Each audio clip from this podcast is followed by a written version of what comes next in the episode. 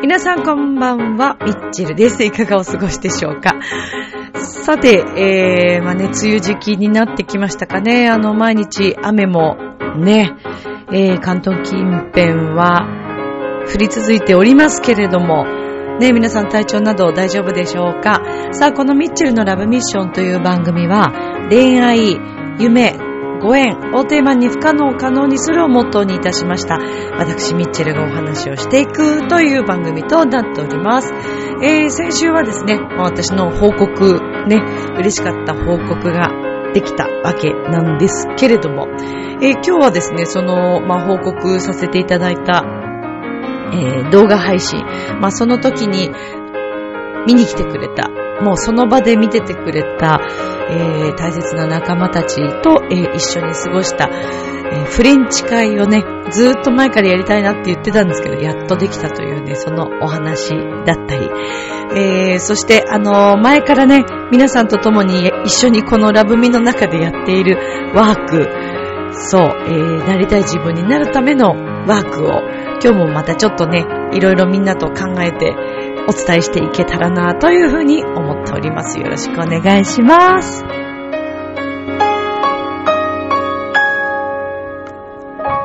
この番組は、ちょあへよ .com の協力のもと配信されています。さあでは今週も始まります、ミッチェルのラブミッション。皆様、ウェルカム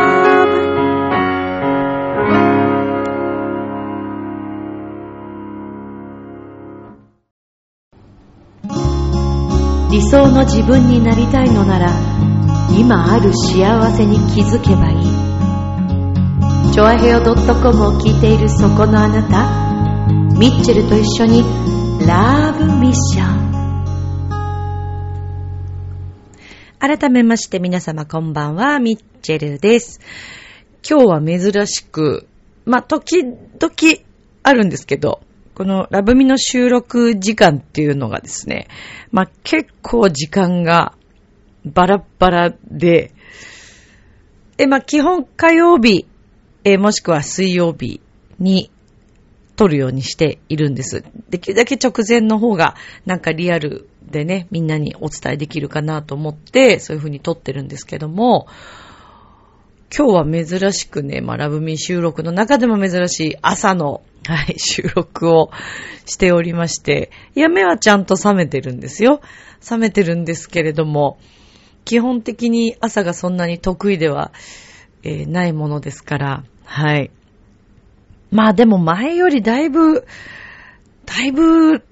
得意になってきたのかな。まあ、っていうのがやっぱり、その養成所に通いつつ、えー、そして仕事に行きつつっていうね、その両方と、まあ、あと自分の時間とっていう形になってくると、やっぱりまた時間の使い方が変わってくるので、まあ、なんかそれで、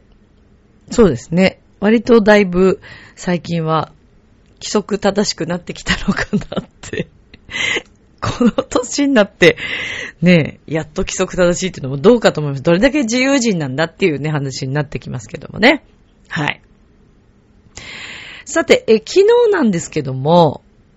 まあ、あの動画配信のね、えー、NSC 東京の、えー、動画配信させていただいた時のですね、えー、見に来てくれた、お客さんとしての見に来てくれた、えー、と、これは私があの司会の時のお仕事で大変お世話になって、すごい、それで今でもずっと続いている仲間なんですけれども、で、あの4人来てくれて、えー、1人は、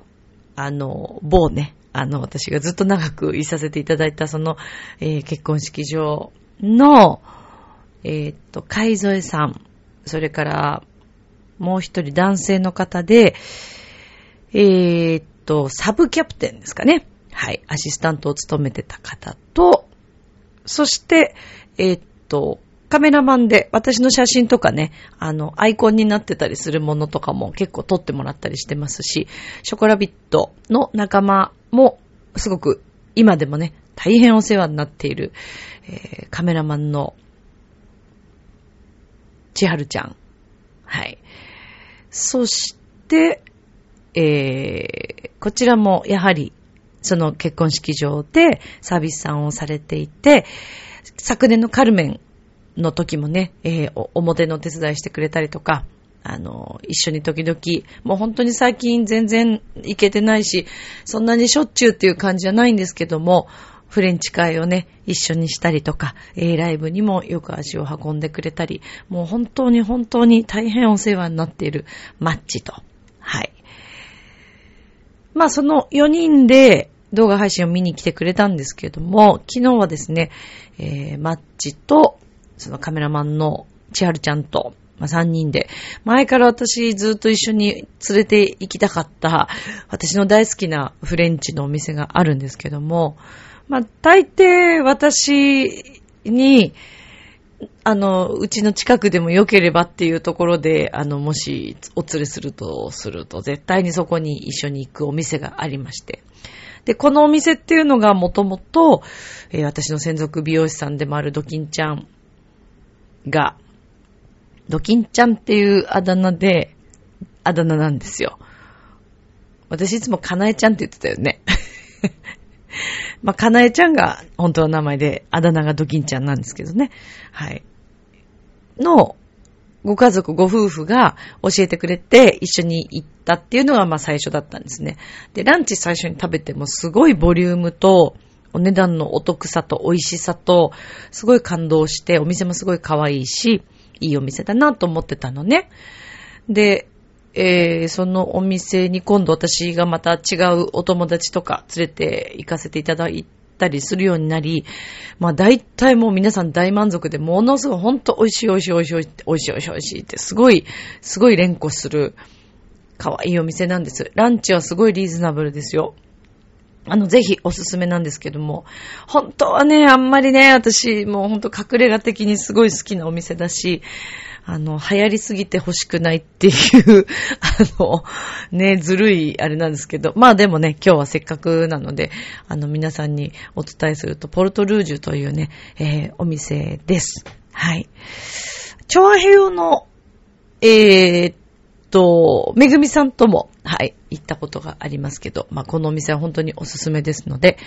ぜひぜひ、皆さん、あの、ご興味があれば、行ってみてください。ポルトリュ、ポルトルージュというお店です。はい。ネットであの、検索すると出てくると思いますから、江東区にございます。はい。さあ、まあね、そんな形でね、その、まあ、この間その来てくれた、えー、まあ、千春ちゃんと、マッチと、3人で、まあ、フレンチ会をして、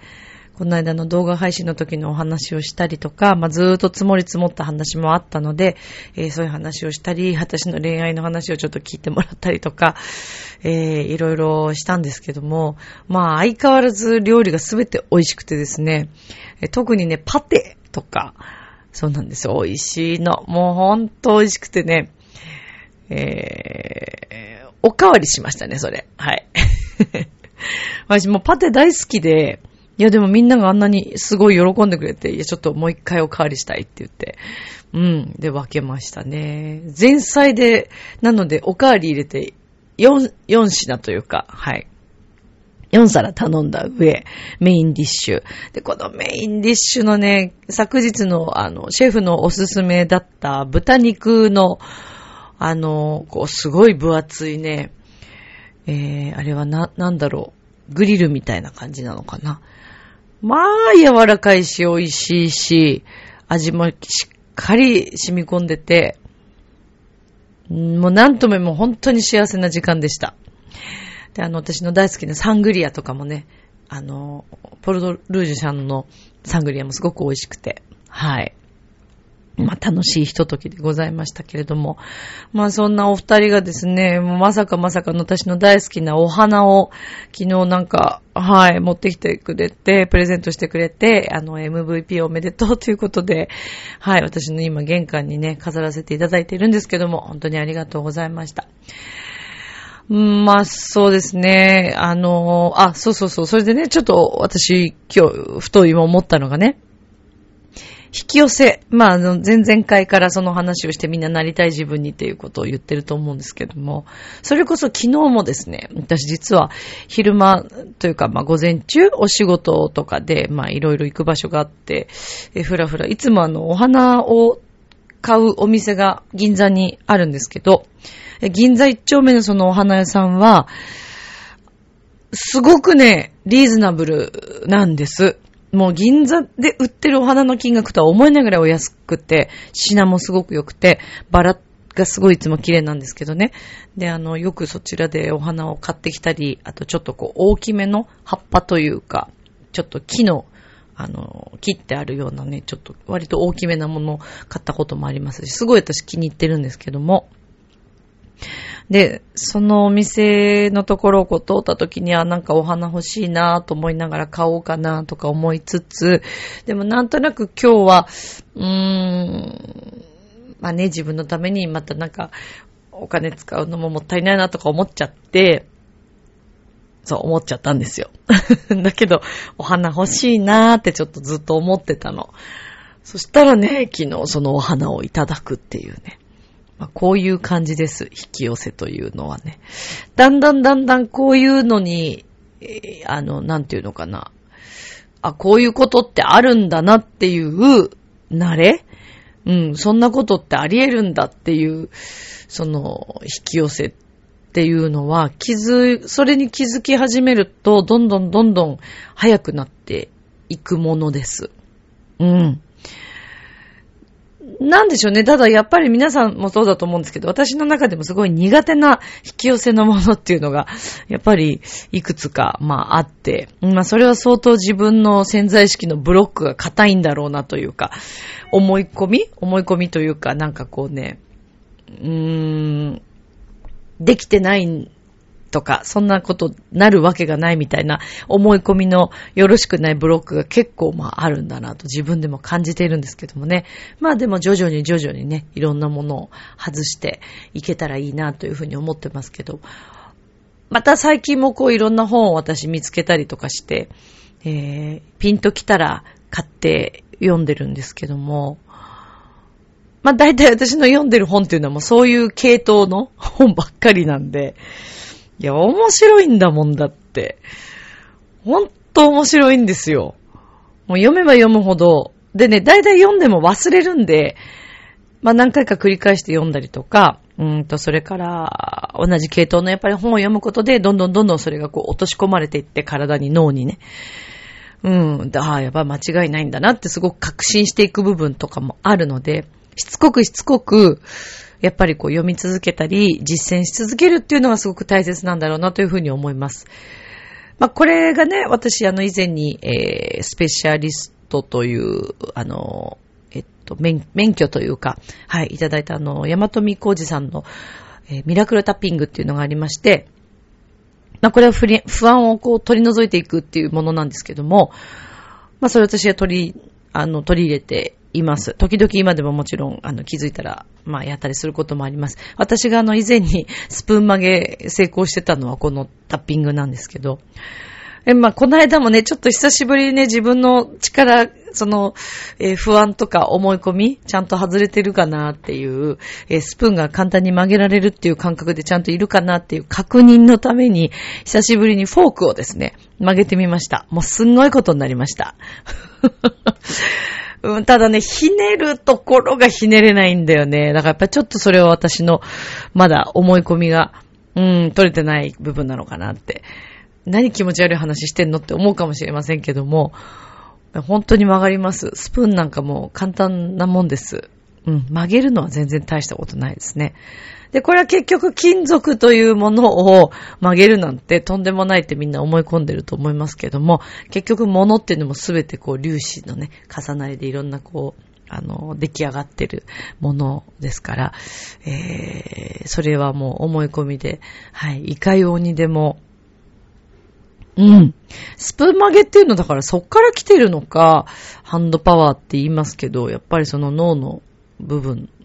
にも関係あるのかなっていう。いや、あれ、ひねれるってすごいなと思って。もう、山富浩二さんのひねり方とかすごいですからね。びっくりしますからね。それ、こんにゃくですかっていうぐらいひねれるんですよ。うん、それはまだね、ちょっと難しいんでしょうね、私ね。だからやっぱそうやって難しいと思っちゃうようなことがある時点で、えー、自分の脳にはまだまだこう、ブロックしているような、あの、自分からシャットアウトしてしまっているようなことが、出来事があるんだろうな、というふうにね、思いますけどもね。はい。まあ、先々週から始めていただいているみんなと一緒にワークショップ的な、はい、このラブミの、えー、進行なんですけど。さあ、2週間経ちました。どうですか皆さん。またなんか変化ありましたか？まあもしかしたらまたその2週間前の自分に実は戻ってたとか、えー、それ以上になんか不安事が出てきてしまったとか、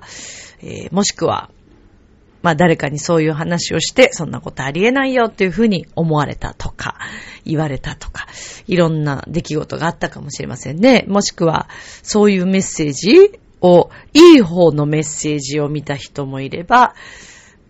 うーん、また引き戻されるようなメッセージを見た人もいるかもしれませんね。えー、いい方のメッセージをもらったり、何か進行というか、まあ、変化があった方、前に前進した方というのは、まあ、とても素直で、えー、まだまだそんなにこう潜在意識の中にも硬すぎるものがないのではないかと思うんですけれども、ただですね、これ、あの、どう言ったらいいのかな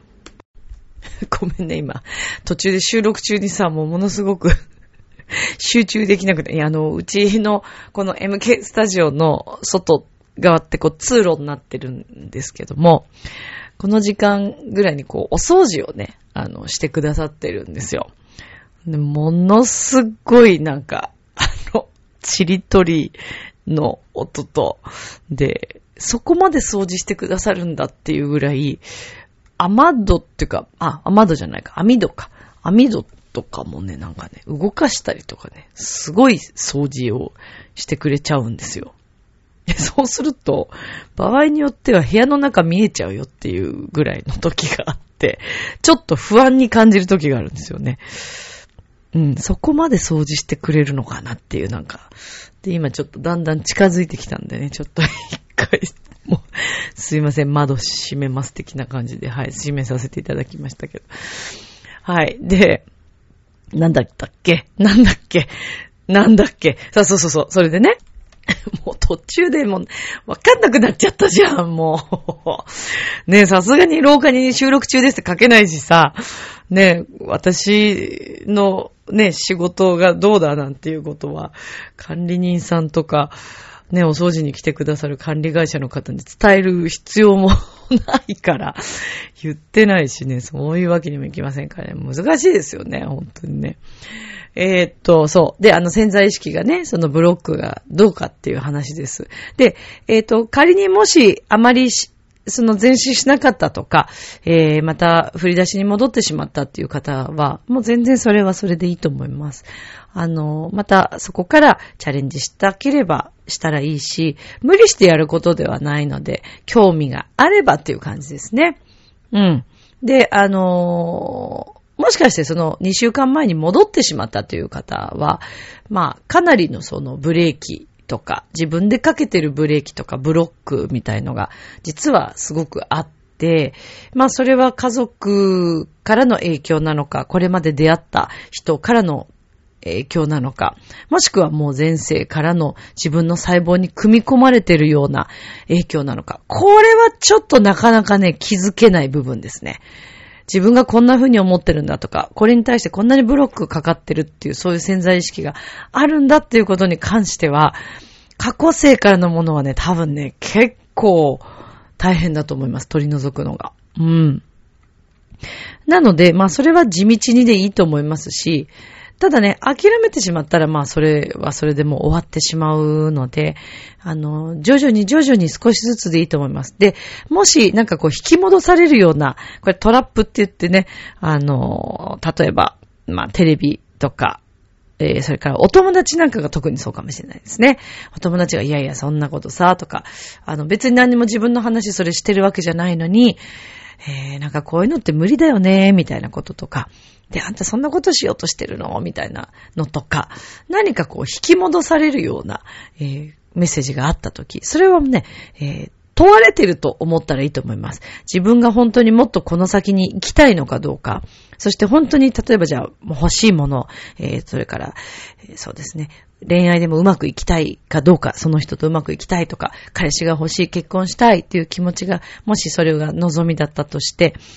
えー、それが本当なのかどうかを試されている時だと思ってみるといいと思います。そこで、えー、あんまりそれを押しのけて、その言われたことを押しのけてでも前に進みたいと思わなければ、それはちょっとまた違う願いなのかもしれないですね。だから自分の望んでない、まだ気づいてない、もっと本当の願いがあるのかもしれないので、それは一旦見直してみる必要があると思いますし、もしそれを言われてでも、いや、私はそれでも違う。私はこれを見るんだ、欲しいんだ。この夢を手に入れたいんだっていうふうに思ったのならば、それはもうまた一つステップアップというか前進、うん、してるのではないかと思います。まあ、あと自分自身がですね、苦しく何かそういうのを、あの、頑張るっていうのは、あまり効果が実はなくてですね、まあ、楽しみながらとか、えー、幸せを感じながら、えー、楽するということではないんですけども、心の面で、気持ちの面では、そんなに苦しさっていうのは実はないっていうのが、あの、やっぱりうまくいくことなんじゃないかなと思います。だから例えば自分の夢、将来の夢の中に、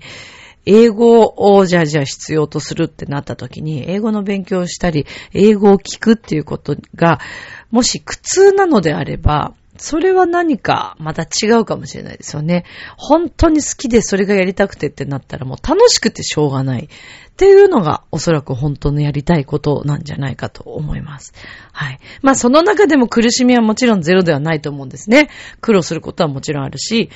あの、楽しいだけではもちろんうまくいかないこともあるんですけども、でも基本的にはやってて、うん自分がやりたくなるようなこと、もうそれでも、あ、もっと、もっともっとこうしたい、もっと勉強したいって思えるっていうことが、本当に自分に合ってることなのかもしれないですよね。だから気づかないだけでまた違う自分はこれだって思ってても、本当は違うやり方があるのかもしれないですしね。うん。それは恋愛に対してもそうだと思います。この人しかいないと思ってて、でもすごく苦しいことが起こった時に、もう苦しくて苦しくて、もうなんかもう嫌だって思ったそれが本当に苦しくてどうにもならないようなことだとしたら、ちょっとその恋愛は違うんだと思いますし、ね、これはありだと思います。その苦しいとか寂しいとか、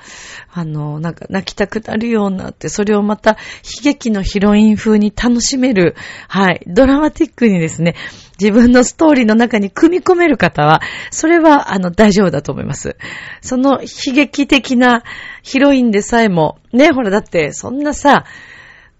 何の物語だってそうじゃないですか。シンデレラにせよ、えー、それから美女と野獣にせよ、まあ、ディズニーばっかり出してますけど、何でもそうですよ。フォレストガンプにせよ、この間私見たからね、感動したからね、また。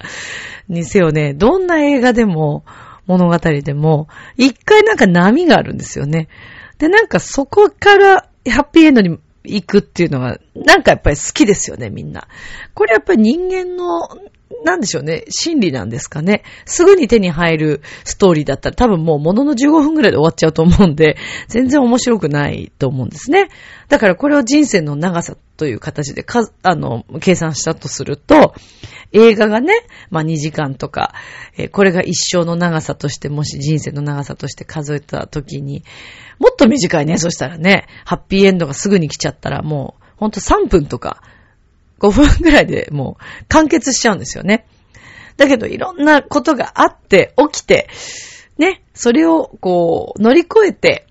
で、ハッピーエンド。まあ、もしくはそうじゃない道を選ぶっていう。まあ、これもだから自分の人生も物語みたいなものなので、どんな風にストーリー立てをしたいかっていうのを考えてあげるのはすごくいいと思います。で、トラップ、そう、先ほど言ってたそういうちょっと引き戻されるようなことが起きた場合、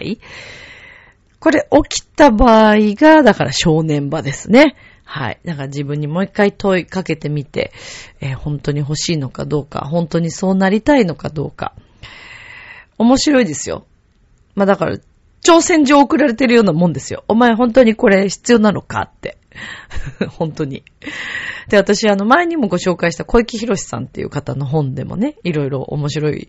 あの、ことが書かれていたってご紹介したと思うんですけども、で、セミナーっていうか、あの、講演会というかね、お話の聞きに行くのも行きましたけど、まあ、その時にもいろいろ気づいたこともあって、えー、小池博さんもその時すごくおっしゃっていらっしゃいましたけども、まあ、そのストーリー立てに関してのお話を、まあ、小池さんもすごくされてたんですよね。で、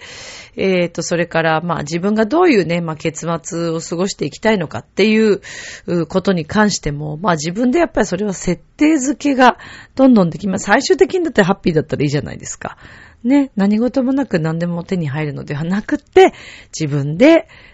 ね、やっぱりこれなんだって。で、やっぱ引き戻される時っていう、ここがもうポイントですから。なので、この一週間、今度の一週間に関しては、えー、もし引き戻しがあった場合、もう一回ちょっと自分が最初に書いた、あの、夢というか、やりたい、なりたい自分っていうのが本当なのかどうかを一回考えてみる、えー、確認してみる必要があると思います。もしこの3週間の段階で、この書いたものが何か違うようであれば、それはまた設定変えていいですよ、全然。全然 OK です。自分はなんかふわふわしてふらふらしてんのかななんて考える必要もないです。そうじゃなかっただけなので、なんてことはなくて、それを、設定をまた変える、何か違う形に変えるの全然ありだと思いますね。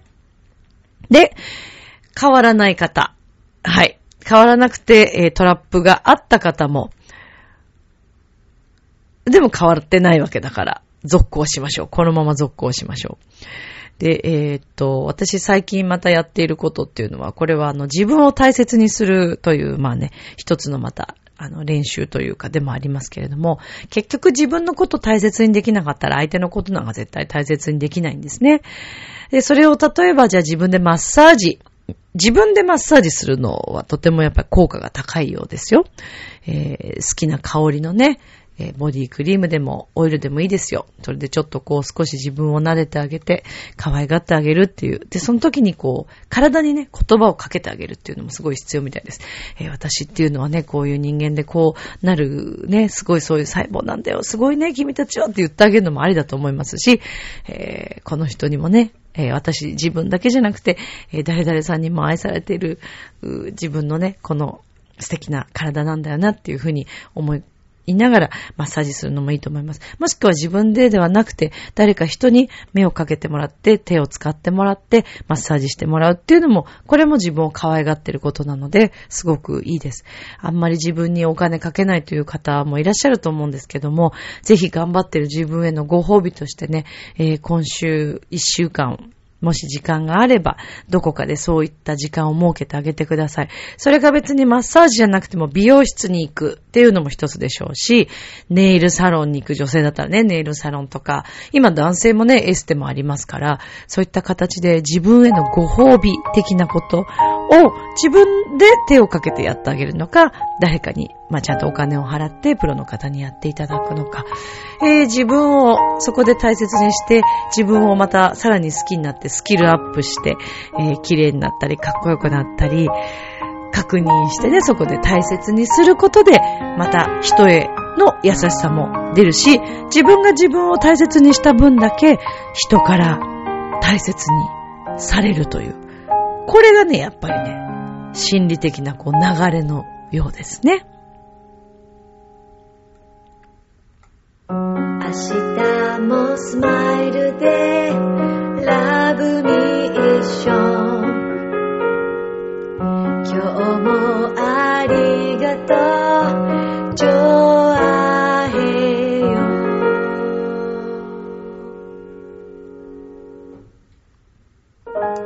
はい、ということでエンディングでございます。今日飲み物をお伝えするのを忘れましたが、今日は、えー、ヨギというね、シリーズのハーブティーで、スロートティーっていうのこれ今すごい売れちゃって、あの、カルディって売ってるんですけどもね、あの、私はもう年がら年中これはもう必ず常備しております。喉にいい、あの、ハーブティーです。ぜひもしよかったら、香りもカムミールっぽい香りですね。うんうん。うん。美味しいな。さあ、ということで、えー、今日もお送りいたしましたけれども、なんかダダダダダって喋っちゃったんですけども、また今週1週間もね、皆さんいろんなワークをやってみてほしいなと思います。そして、えー、8月8日はですね、いよいよ、チョアヘオが、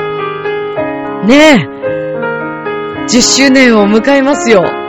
そうなんですよ。またそれもスペシャルがございますので皆様お楽しみに。それでは今宵も良い夢を、明日も楽しい一日を。ありがとう。バイバーイ。